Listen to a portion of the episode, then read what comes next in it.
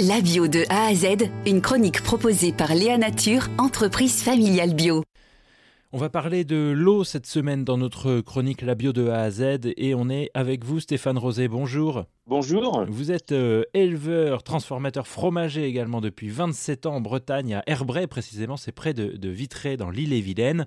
Et puis vous êtes le spécialiste, l'un des spécialistes pour la Fédération nationale de l'agriculture biologique de cette question de l'eau.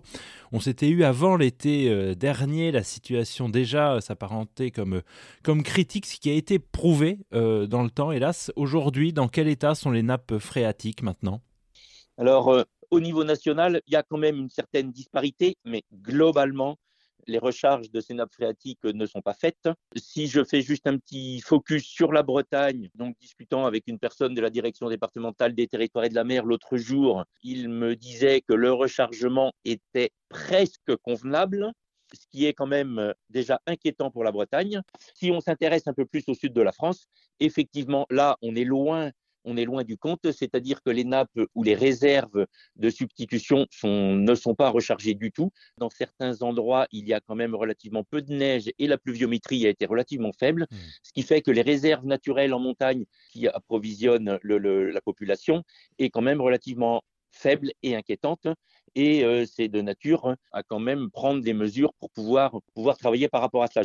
Donc des régions comme le pays niçois doit gérer la quantité d'eau disponible au plus juste et au plus proche, mais également dans des régions comme l'Alsace, avec des ressources en eau qui sont encore limitées. Ça, ça crée une certaine euh, panique, peut-être? Comment on peut éviter de paniquer?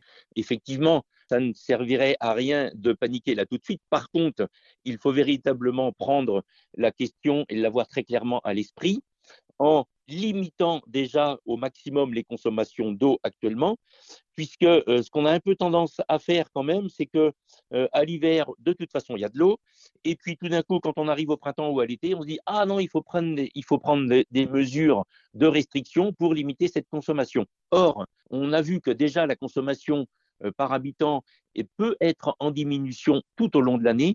Et effectivement, il faut alerter euh, la population dans sa globalité pour l'inciter à faire attention à sa consommation d'eau tout au long de l'année, de manière à moins altérer les réserves d'eau tout au long de l'année et donc euh, conserver une disponibilité plus régulière ce qui va euh, limiter les points névralgiques euh, sans doute au cœur de l'été, au mois d'août ou au mois de septembre.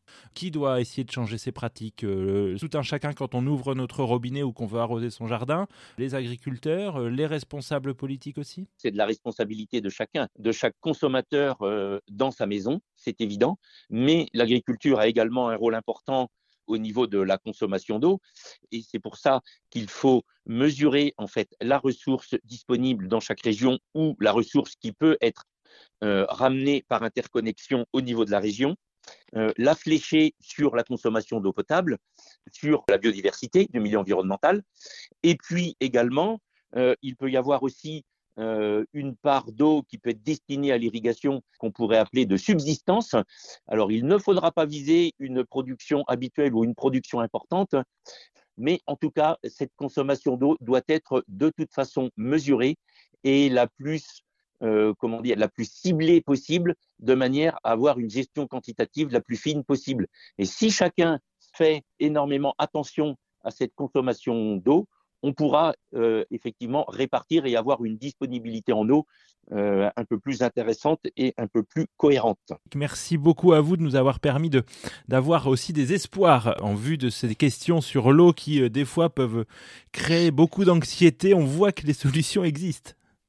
Merci beaucoup à vous. Merci beaucoup. Léa Nature, fabricant français de produits bio en alimentation et cosmétiques, bénéfique pour la santé et respectueux de la planète.